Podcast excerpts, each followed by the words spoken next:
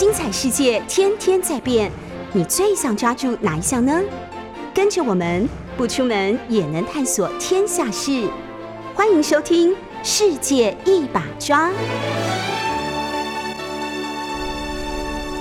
欢迎收听 News 九八九八新闻台。你现在收听的节目是《世界一把抓》，每个星期二早上的十点的单元是总编辑选书。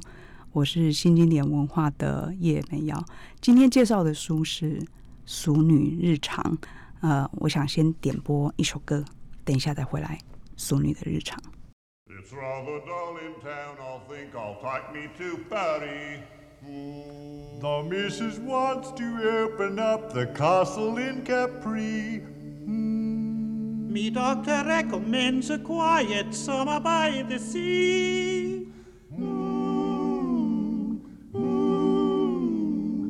Wouldn't it be lovely?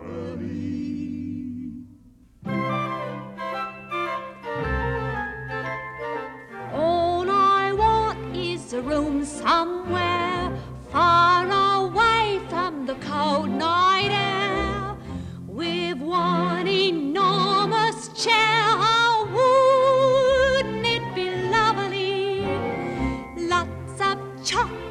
For me to eat. Lots of coal making lots of eat. Warm face, warm hands, warm feet. Oh, wouldn't it be lovely? 年轻一点的人可能已经不知道了哦。那个我旁边的江娥算是对我来说是年轻人，不晓得他知不知道，这是一九六四年奥斯卡最佳影片，它是一首，它是歌舞片。那《My Fair Lady》中文的翻译就是《窈窕淑女》，然后当时她是奥黛丽·赫本演的，所以那个年代奥黛丽·赫本是大受欢迎的人。这部电影现在很少人再提起了，很重要的原因是因为它实在太不政治正确了。它里面是一个 一个上校吧，他跟人家打赌，跟一个教授打赌，希望把他他有这个赌赌注是他要把这个卖花女，就是阶级比较他们觉得比较低的，打造成一个上流社会的熟女 lady。那为什么今天要先放这首歌呢？现在根本已经很少人看这首这这部影片了，可是里面歌还是非常好听。主要是因为我想要从一个传统里面的熟女的期待，你看走了这么多年，一九六四年到现在，这个半个世纪过去，我们终于出现了一个决绝的决裂，就是哈淑女，我们要当俗女。《俗女日常》的作者江儿今天在我旁边，这是这个节目第一次真正访问作家啊。为什么找江儿？其实我也可以找很多其他人。我跟江儿原来并不认识，虽然我是他的书迷哦。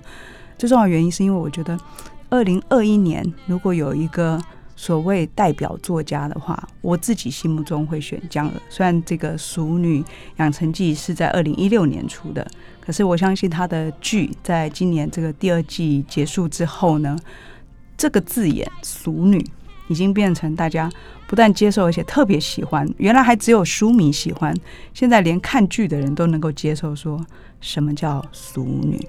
那先欢迎我们这个难得请来的来宾江娥，江娥你好，先跟大家打招呼。总编辑好，大家好，我是江娥。嗯。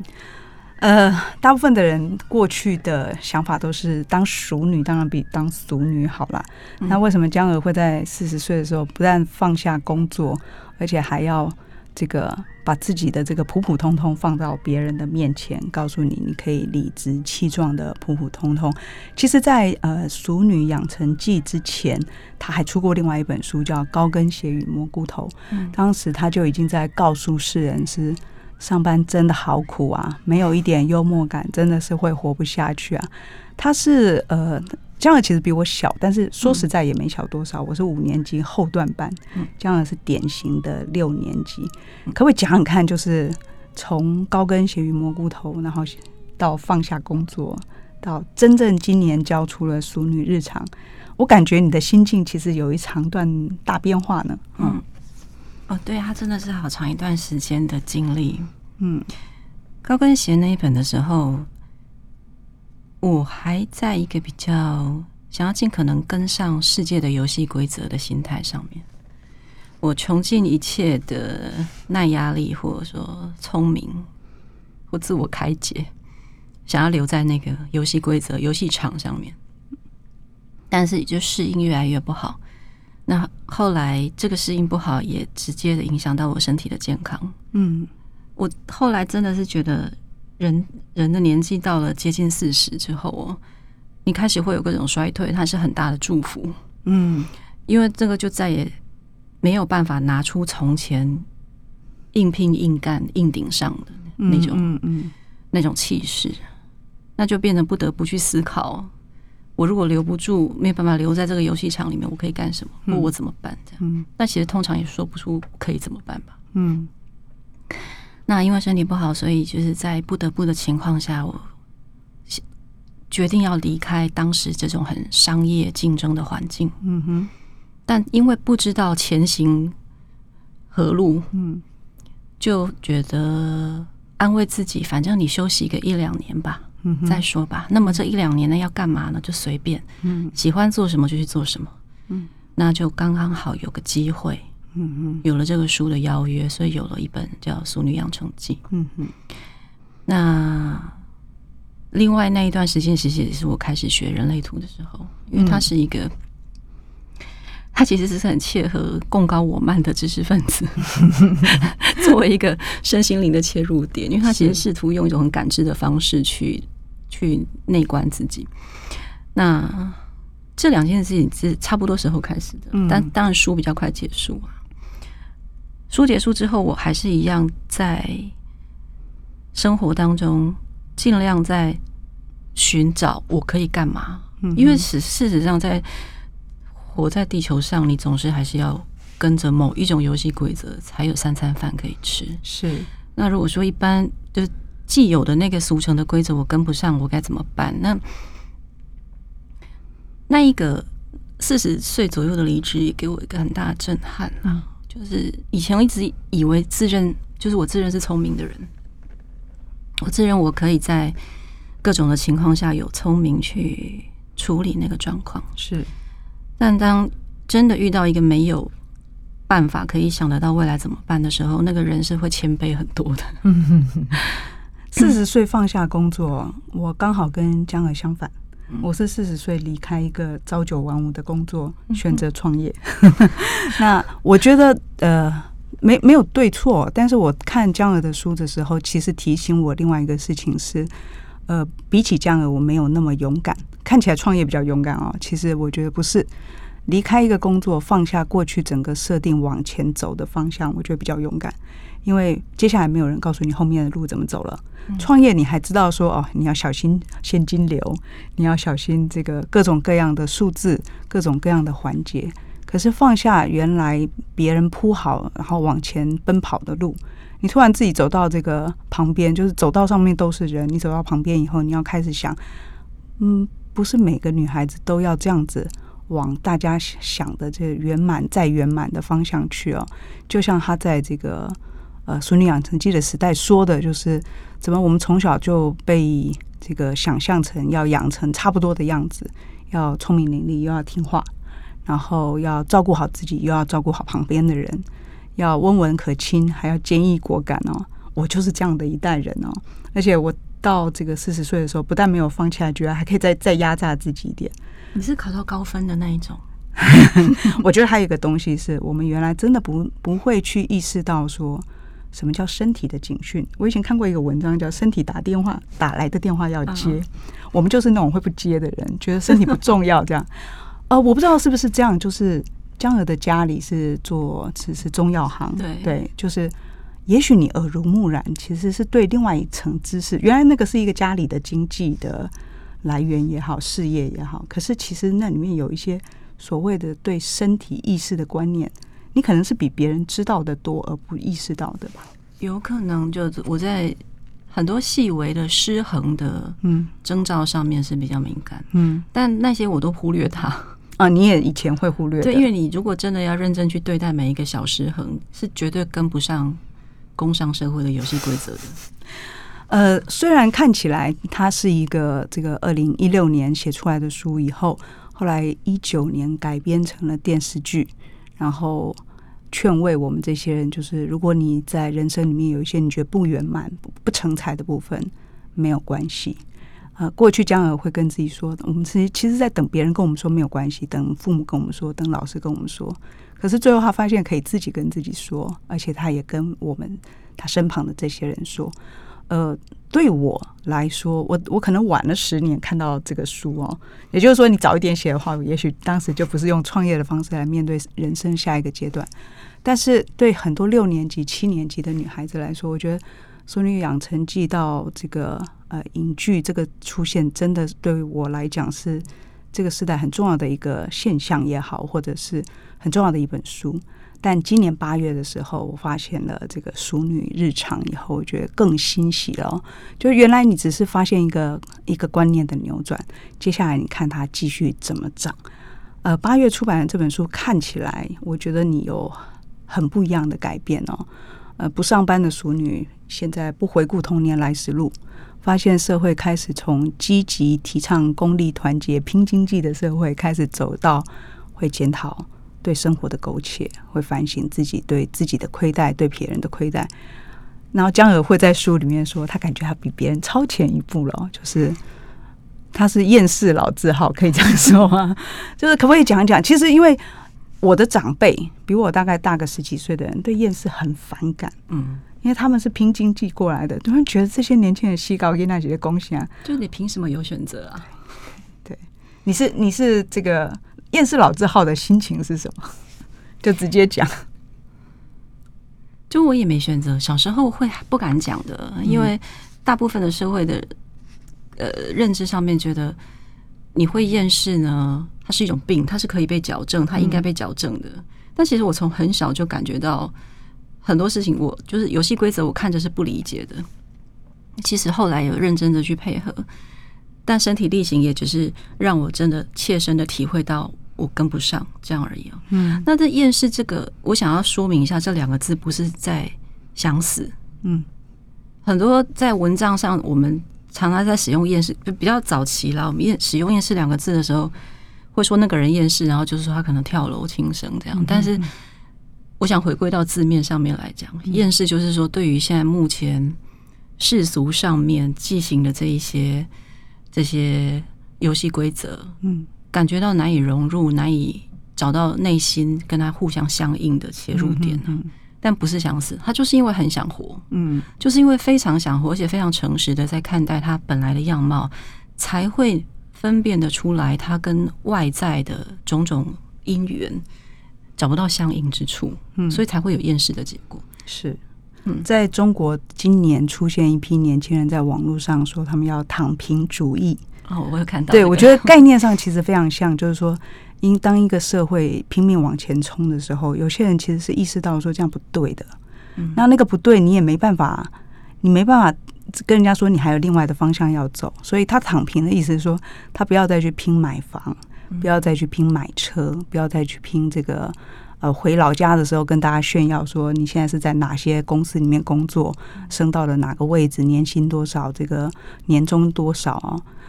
俗常就是珍惜那个俗常，不是苟且那个俗常，在这一批人的眼中有了完全不一样的价值哦。呃，我前两天刚好去听这个江跟黄丽群，也是我们这个时代很重要的女作家，他们两个都是。啊，很多六年级生真的是就是看着他们作品，感觉到说啊啊，原来这样是没有问题的哦。呃，听他们在讲，他们我第一次看，感觉说作者在一个新书发表会可以这么松哦。因为通常我们都会假设那个作者到新书发表会就会稍微讲一下说，哎，这个书从哪一天开始写啊？然后为什么集结这些文章啊？文章里面最重要是哪一篇啊？然后连那个来宾也很松哦，他们两个从头到尾是一个半小时吧，都在讲自己。脚骨头裂掉的经历，然后其实因为我去年年初也有过同样的经历，我就想说，天哪，太好玩了！为什么不就直接谈这件事情，不要做别的事啊？那个江儿其实本来八月就这个书刚刚开始上市，《淑女日常》上市的时候，他应该就是要三级也也也降了嘛，准备要跟大家见面宣传书的时候，结果，嗯，结果发生什么事？结果我就在家里跌倒了，嗯，然后我还以为我年轻呢，跌倒没关系，屁股落地没事，但就是脚掌崴了一下，所以骨头有个裂开。嗯那医生一看，立刻给我打上石膏了。嗯所以其实后来我有几个活动是撑着拐杖去的，嗯但是就是这个骨裂，让我在完全措手不及的情况下，进入一种很细微的观察，好像整个慢动作了，时间都调慢了。嗯当你们大家兴高采烈的从三级降二级的时候，我一个人在整个身心灵的状态进入了四级。一开始是非常之怨恨，就为什么是我，嗯而且也很焦虑的。嗯我不想要对不起出版社，嗯哼哼，因为那个书刚出来，最火热就是要打那一阵子。没，错，我如果不，我因为这样，然后如果不能够去参加活动怎么办？我要怎么交代？嗯其实一回到从前那个回圈，我觉得我要做个上进、负责任的人哈。虽然说现在选的这个产业是一个比较松一点的、比较人性的产业，但还是会对自己有一些要求的。所以我也尽可能的允许自己能够动的时候，就去参加一些活动。嗯但这这个鼓励给我蛮大的启发的，嗯因为石膏打上去五个五六周嘛，那之后拆了也不是完全就可以跑掉自如，所以我有一种被肉体拘禁，就是精神跟肉体一起被拘禁在我那个小小的房子里面的感受。嗯哼因为其实我也不享受外出，因为外出就会一跛一跛的，很惹人关注，我不喜欢被观看。嗯哼那就变成说那一段期间，不管我接受到任何什么烦闷的啦，或者是说，呃，情感上、人际关系上各种我感到苦恼的，或本来生命就在烦恼的一些事情，那个时候我都有一种被压着头泡在那个那一滩水里面，认真的吸、认真的呛、认真的咳的感觉。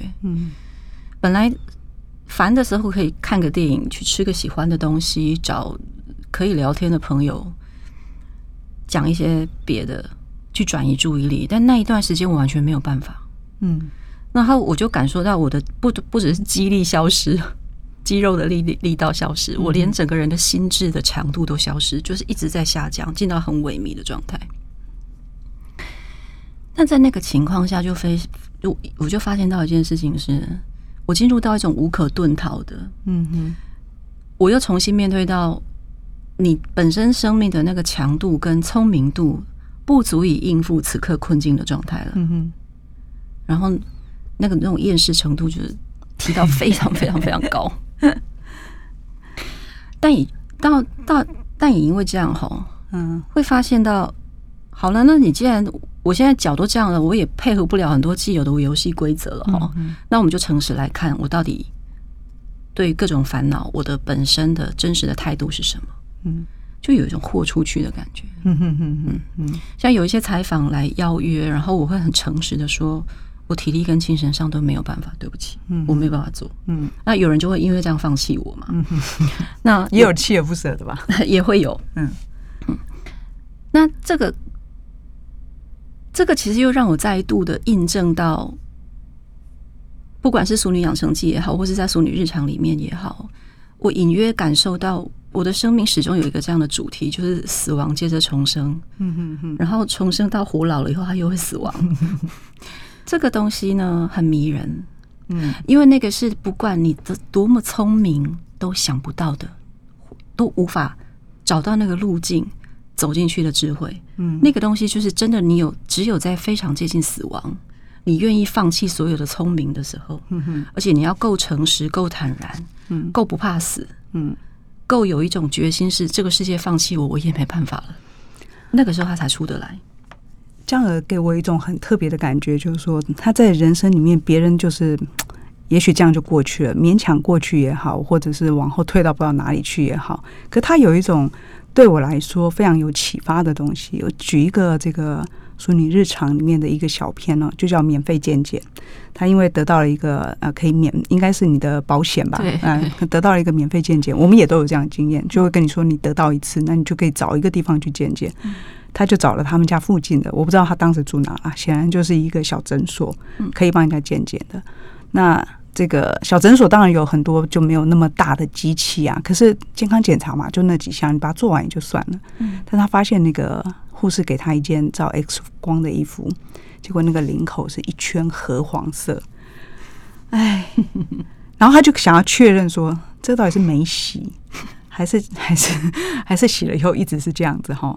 那确认这种细节，其实对他人生光明面一点帮助都没有。说真的，就是就是大家就会睁一只眼闭一只眼，算了，下次不要来这家算了，或者是不要看就好了哈。这这跟很多时候像这个最近台湾发生大火，那个住宅的问题，其实不是很久了吗？就是但是因为你走过去的时候你就算了，就是很多问题会出在这样的地方。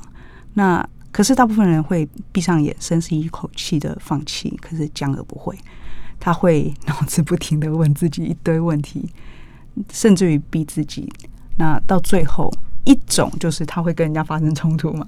那为了不跟人家发生冲突，因为要活下来，不能总是跟人家发生这种冲突，就他就得到了一种想办法保护自己的范围，让自己不要苟且过活。这个是我从他的书里面，我觉得很多人也是得到这个最重要的忠告。这段因为其实其实没有多久的时间，大概剩个半个小半呃三十秒不到。你对这个故事有没有什么要补充？就是你如果没有经历过那个傻事，后来后来是不会有反思的材料的。嗯所以也不用事前要要怎么防范，怎么聪明吧。嗯嗯嗯。嗯，但是你在写这些东西的时候，都是那个事情一直一直逼迫你，你才写下来。他没消失。对我，我就是感觉江儿不是一个去找题材，而是那个题材逼到他面前来。嗯，呃，所以江儿跟人家说他不觉得他自己是作家。那我跟他，我从一开始我的感觉就是，会讲这种话的人就是个作家，会在那些事情上没办法过得去的人就是一个作家。所以，呃，就是我我作为一个读者，我们就会很期待说，下次还有什么这一类的事情找上江儿，逼得他这个痛苦不堪哦。哦，不见到要太多，拜托。也就是说，其实是很痛苦的，是吗？在那个当下嗯是烦恼的，啊、这是从小的症状，就是镜头是一点不后。这个我们下一段再回来跟江娥谈哦。下一段我们就要进入书的本身。那这个人是说人衰狼衰了哈，才会长智慧。那我是觉得你不能选际遇的时候，你就可以选择你的思虑，怎么看你的生活，怎么看俗世。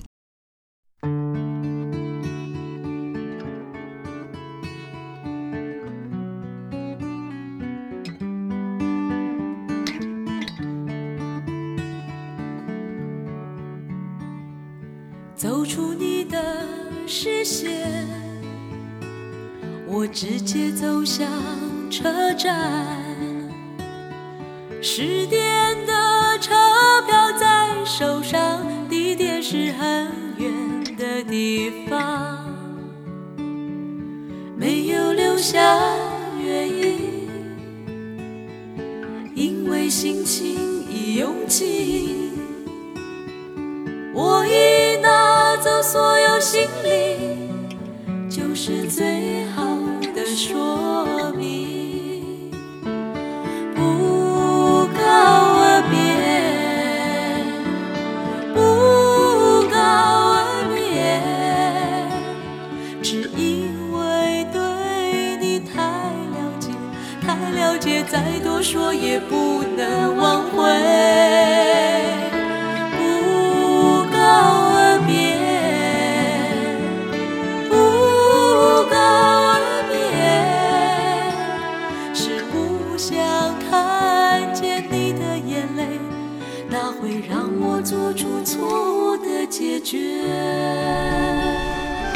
南方二重唱，不告而别，因为对你太了解，太了解，再多说也难挽回。这个歌其实是我在这个访问之前问江儿说，你可不可以推荐几首跟你成长或者说你喜欢的歌哦？那他他只写了歌名跟唱的人给我，他也没有讲理由，所以我就自己帮他编理由哦。我听这个歌的时候是我已经出社会了，所以我并不特别觉得是小时候的歌。但用在这个《俗女日常》这本书介绍这本书的时候，听到这首歌，我会想到，这是跟自己告别吗？这是跟那个已经 g a l i b o and 过去的自己告别吗？就是某个时期很拼命的过往的江儿，跟是吗？我不是，嗯，比较不是这个哦，他就是南方二重唱，它在我生命里面有很重要的一个一个陪伴。嗯。那时候还是女学生呢，嗯，那大家下课后会抱着吉他在教室后面唱。高中的时候，国中，我读五专，嗯哼嗯。然后在教室后面假装自己是二重唱，哇塞，那是很青春的。嗯。那个时候呢，我的人生最大的烦恼就是我喜欢的男生不喜欢我，嗯以及我的腰围，嗯。我的腰围没有办法再往下少一公分，嗯，那是最最难的苦恼。那时候而且还会画等号，只要腰围小再小一公分，他就或许那个男生就会喜欢我。嗯嗯。但就是对比那个时候跟现在，那真是非常之遥远的事情。嗯嗯嗯不告而别，那个时候它里面在讲一种道别，一种我再也没有办法留在这个状态底下了，我必须要离开，要启程了。刚听的时候，其实我很被打动，但当时我不知道我为什么被打动。嗯，是现在回头看才发现，我的生命中一直都跟突变这个名词很有关系。是，我的变化很多时候好像并那么并不是那么容易可以有脉络拼凑的出来，嗯哼它都是在一个很奇妙的时机点，他死亡然后就重生以后，成为一个完全不可预期的状态。嗯嗯但在即使是在我还在青春年少，还没有真的经历一个非常重大的突变的时候，已经隐约的感到这种东西有个吸引，嗯哼。就是这种可以脱离一个状态，然后决绝的，也不是决绝，是不得不的，或是说你也没别的选择的，就走进一个完全不同的新的生命的体验里面去。嗯哼哼。那女学生嘛，就是伤春悲秋啊，就觉得这个事情可以唱是很浪漫的事情。也就是说，的确你，呃后来在听这个歌的时候，就是跟每一个阶段的自己某一个时候的道道别吧。那当当当然有最青春的那个嗯年少的、啊，对那个青涩的女女孩子的那个告别。嗯呃，写散文其实非常吃生活题材哦。很多人其实是会，甚至为了体验，为了写一个像主题写作，就是比方说，啊，如果你是要写自然，或者是你是要写某一种社会议题，这样的散文，其实甚至有人为了体验生活，呃，为了写作而去体验生活。但我自己在读这个《尤其淑女日常》里面的时候，我会感觉这样的真的是什么东西都可以是题材哦。比方说，他写他去擎天岗，这应该是假日去爬个山吧，他会结语在人生偶尔需要高度，嗯，物理性的也好，当他中间讲了一些怎么样的需要高度，呃，像他讲这个，他搭巴士，他想要去渔人码头玩，那他他不会分哪一辆公车可以到，所以他就直接，我也会干这种事，直接问司机说：“请问有到渔人码头了吗？”那司机完全不理他，他还给他一台可下台阶，再问他一次。结果到最后，这个司机就走了，他也没有生气哦。有人会很生气的，甚至于还会打电话去这个公车总站去、去咨询哦，把号码记下来。嗯也许你以前会生气，但他最后写说：“我曾经随着世界的引导，追求功利社会的表现，却没有想到在放弃上进心之后，意外得回一种幽默。”也就是说，他是用一个，哎，他也不容易啊。他这样一整天都要塞在路上，嗯就是他用另外一个方式去包容他。也 也许你会用阿 Q 来想，可是反过来说，这不是这不是随时的阿 Q，它是整个心境的一个转换。那比方说，他去写他逛 IKEA，他会说 IKEA 其实是一个有点阴险的地方，因为你会在里面这个看到自己，就你已经忘记了男人，可是你会忘，你会想起来说，哦，你跟他在这里买过什么什么东西。但我喜欢的是一句说，那个 IKEA 家具都要自己组装嘛。嗯他说拆掉重锁，锁完再拆，一不小心连人都拆散了。因为那个两个人会吵架嘛，就是你那边干嘛锁那么紧？刚不是叫你不要锁那么紧吗？这个是，我所以，我刚这个上一段就在跟他讲说，我觉得他是天生作家，就是没事也能让他写出事情来。这个就是我心目中的散文作家。嗯，但但是我要回来问说，真的这么轻松吗？就是这些题材真的随手可得吗？嗯，那时候是因为有专栏，嗯。那时候我我对于写作有上进心，嗯哼，我想要证明我可以交得到稿。嗯。那自然在生活中我会稍微比较留意有没有什么题材我可能可以发挥的。嗯哼嗯那就像你刚刚讲的，就是会写东西的人呢，他其实是很多事情过不去的，嗯，是比较难相处的，是想太多拍的到顶，对 对对，那就从生活里面看看有哪些事情它也许是那个时候刚好我很深的感触，或者是。是我常年来一直都对这个事情有个有个怨言，或是有个想法，嗯嗯嗯。那我就试着把它整理，嗯。交成一篇稿。哎，也就是说，你在这个《熟女养成记》之后接了，我记得是两个专栏吧，一个是自由副刊的妇家庭版还妇女版？两性版，啊，两性版，然后另外一个应该是一个啊明朝，是不是？那个对，那突然变成一个规律的要交稿的，但是我刚刚问他已经把专栏给停下来了，我想说，嗯，怎么回事？原来连这个。这个朝九晚五的班不要上，然后连固定交专我好栏都擅长道歉哦。现在我说对不起，我是没办法。不过是因为你自己知道说这种呃变成刻意为之的东西，终究对自己是一个不对劲的事情吗？我没有确切答案，这件事情我现在没有答案。嗯它可能是对我有好处的，嗯哼，但我感觉到此刻那个耐受度，我暂时不想做这件事情。嗯嗯嗯嗯，就是很多人是担心这个自己写完一本书以后，大家忘记它，所以会急切的很想要赶快出下一本书。可是江儿从上一本到这本，其实相差就有五年吧。嗯，那以一个稍微这个就是呃那么红哈的作家来说，这个是一种说法，就是非常爱惜羽毛。可是显然江尔不是这个意思，他就是评估自己的生活。那也不是一个完全断绝一切的人。我看江尔在书里面有写到一篇是讲这个断联书记哦，他说他这个去年，嗯我不知道文章写在什么时候，他说这个文章里面写的时候是说去年他开了一个以孝真 为名的脸书账号，可能有人就知道那个孝真是谁，孔孝真哈。他为了戒除脸书，也就是说他不要用自己的本身去，因为本身你在脸书上即使只是线上，你还是有很多来来往往、礼尚往来，这个看到了什么，不看到什么哈。那他写说，严格算来，我断过两次，一次是为了赶时间，这个省时间赶工作，因为他工作不能一直看脸书；一次是为了省心、省眼缘。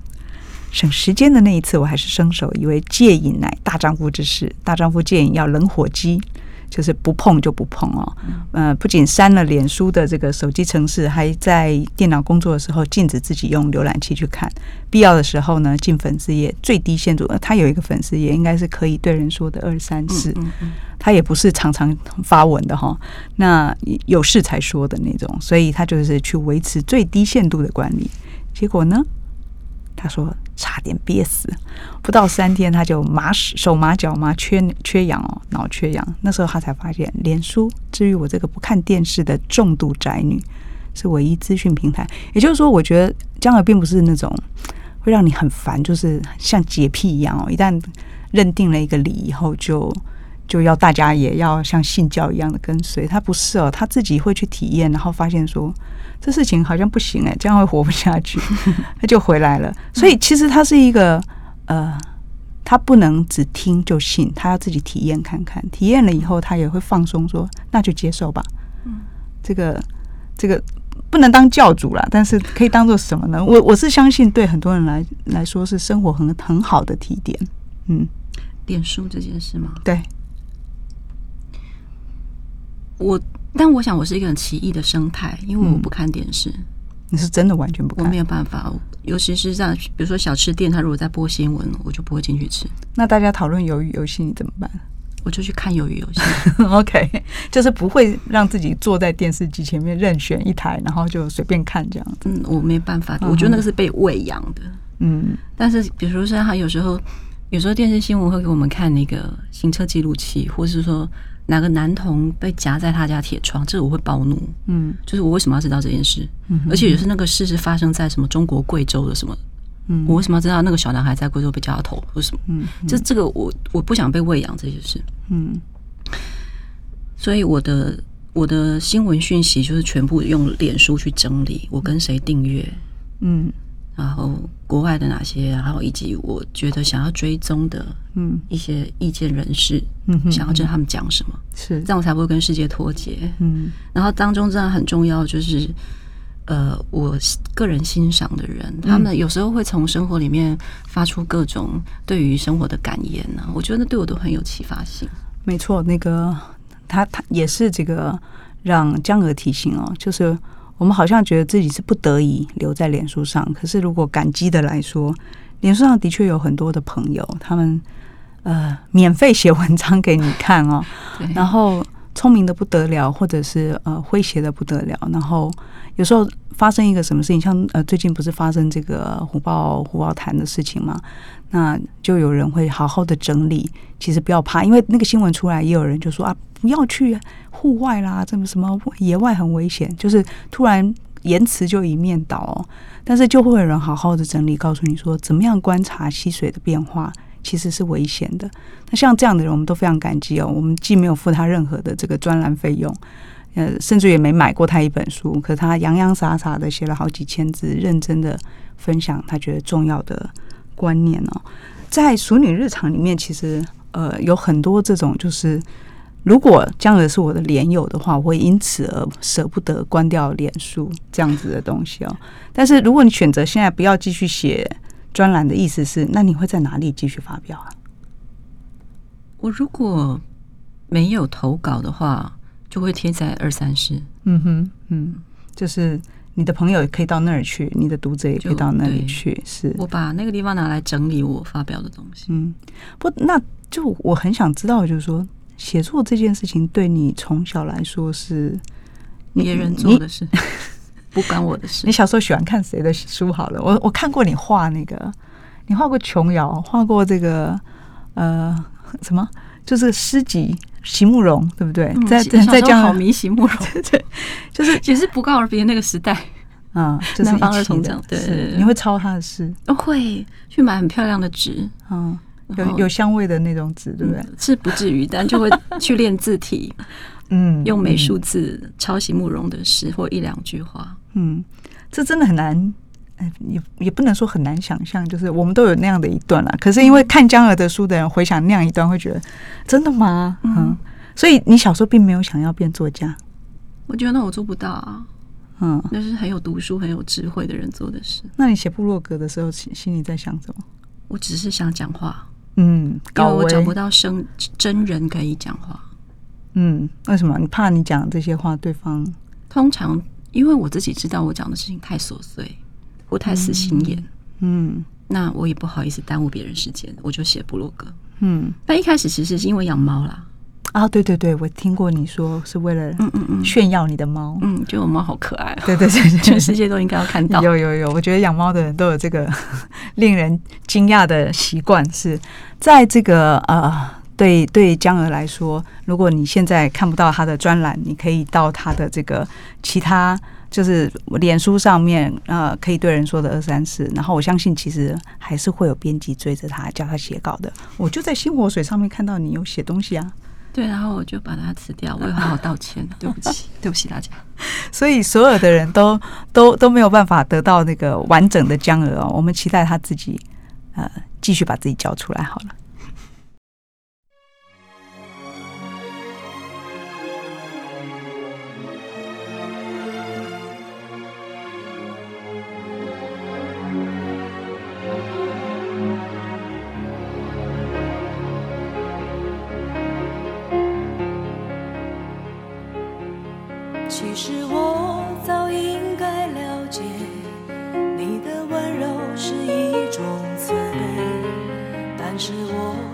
怎么也学不会，如何能不被情网包围？其实我早应该告别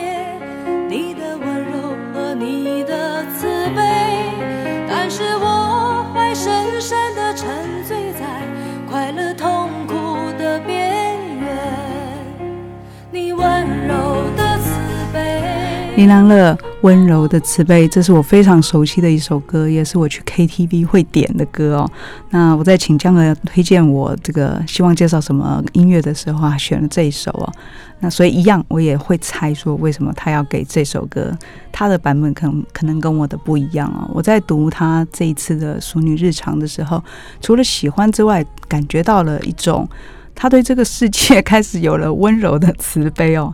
呃，过去他排拒过的某一种事情，他现在已经养出某种宽和纳受，是见山又是山的感觉，好像把自己跟外在的纠葛有了一个很好的丈量，然后把它放下来。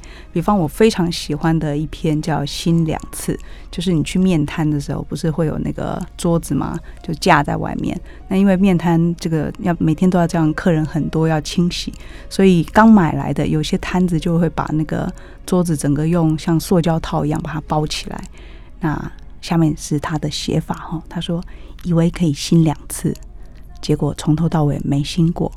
要是一开始痛快撕掉胶膜，把闪亮亮的新摊车用成车呃用成旧摊车，人情岁月共行一段而就，那就只是寻常的旧。但在最能华美的时候舍不得华美，怯怯懦懦不能尽情，手里不能抓实，寄望的终究要破灭。那种旧特别残，那种心情特别老，虚晃的便宜，有时候很贵。最呕的是，那便宜从头到尾都是自己的误会。这个宇宙从来没有允诺过什么东西可以新两次。只写到这里，可能还好。我觉得后面最厉害。他说：“我怕他们不知道这一回事，也怕他们知道这一回事，但无所谓。”呃，这个我读完这篇的时候，瞬间有一种这个起鸡皮疙瘩的感觉。不是说他讲了一个什么样的大道理，而是他那个体会是微小到大部分人都会 都会漏掉。但是真的，我们生活里面有好多人就是这么矜持，一点都不肯让自己好好的心一次。嗯啊，这个这是很心痛的事情，很舍不得的事情。就我们刚没有，就是嗯真的是对他们，嗯，就是对自己的生活那么那么亏欠自己。是，对哈，嗯就是我觉得他这个体会就是，哎，我其实很难逼他在讲什么，因为他已经把所有的最最准确的感受都写在里面了哈。呃，在那个这本书的后面有一些推荐人，当然都是我们很喜欢的作家，当然也有这个呃谢宇轩啊这些人。那其中一个作家卢慧欣，他对这本书有一段推荐哦，他说：“你这个怎么说呢？就是写出不违逆自己的素性，独特不偏不倚，又能顺应当下，其实是很难的哦。所以，这个《熟女日常》其实写完了以后，让我们有一种这个世界总是有很强的风在吹向某些地方。现在正在讨论什么？现在正在流行什么？现在的主流话题是什么？那江儿也不是不会被这些东西吹动，嗯，但是他会帮你用一种方式拉回来，让你一念生一念息。简单说，就是一种简单的日常智慧。你这个要练成这样，其实很苦吧？结果看起来是好，但是那个，人生是苦的啊，嗯嗯，你的家人看你的书吗？我不知道，啊、真的啊、我有寄回去当做交功课，就是他没有人给你回馈，嗯他们就会给我相当正向的回馈，就正向到我觉得他们可能不是很认真看。啊，你怎么这样子嘞？人家搞不好是真的很正向啊，对，但是他们对我很支持，是，我很感谢非常感谢那剧他们也看吗？我不知道。拍摄干东西吧？就是爸爸妈妈说那长得实在不像我，我们家人感情不好，啊，就是我们家人都很独立性啦。嗯我们家四个人有四台车，OK，你就知道那个互相迁就程度有多低。就互相独立的程度有多但高？对，但他不是互相怨恨哦，他就只是我们各有自由的。嗯哼哼哼，对，养出江儿这样的孩子，应该也是很自豪的，因为你自己没有那个独立性，你看别人的独立性不会看顺眼的。就是你黏着别人的话，你会希望别人也是要黏着你的。关于熟女的日常，还没有什么想要跟我们讲的？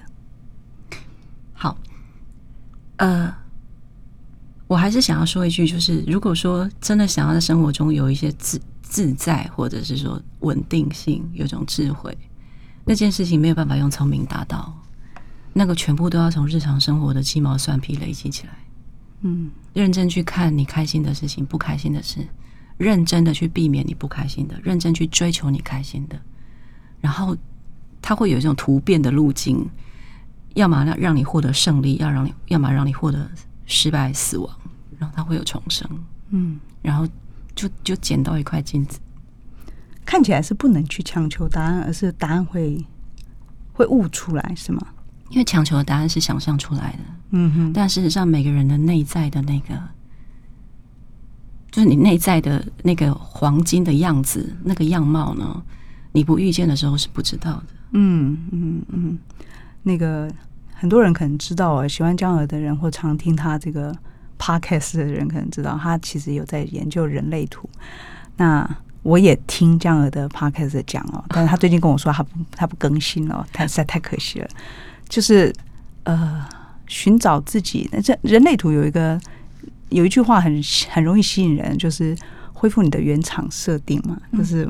我们其实追求很多东西，会让自己加了很多叮叮当当的东西，嗯，觉得这样就很棒。可是显然不是很棒哦，因为很多事情是原厂的东西，你没保护住的话，你会裂就跳没，然后你会受伤，你会你会歪掉，你不知道。那当然有很多人去整蛊啦，有很多人开始补自己啦，但是那是对的吗？呃，今天节目的最后，我想就让这样再再补一个事情，就是。对于日常要怎么？因为我们很多人还是要上班的，很多人还是要接专栏的。嗯，那这样子的人怎么办呢？就是要怎么恢复原厂设定？我下面红环。如果这个生活目前是你不能抗拒的模式啊，然后你的身体也吃得消，你就认真跳进去。嗯，你认真跳进去就知道极极限在哪里，或是可能性在哪里。嗯，这个东西站在水池边。只是想想不出来的，你会在里面感到窒息的时候看见答案。淑女日常，你以为你看到的是日常，可是那是非常重要的自己的一部分。谢谢江儿，谢谢，谢谢你。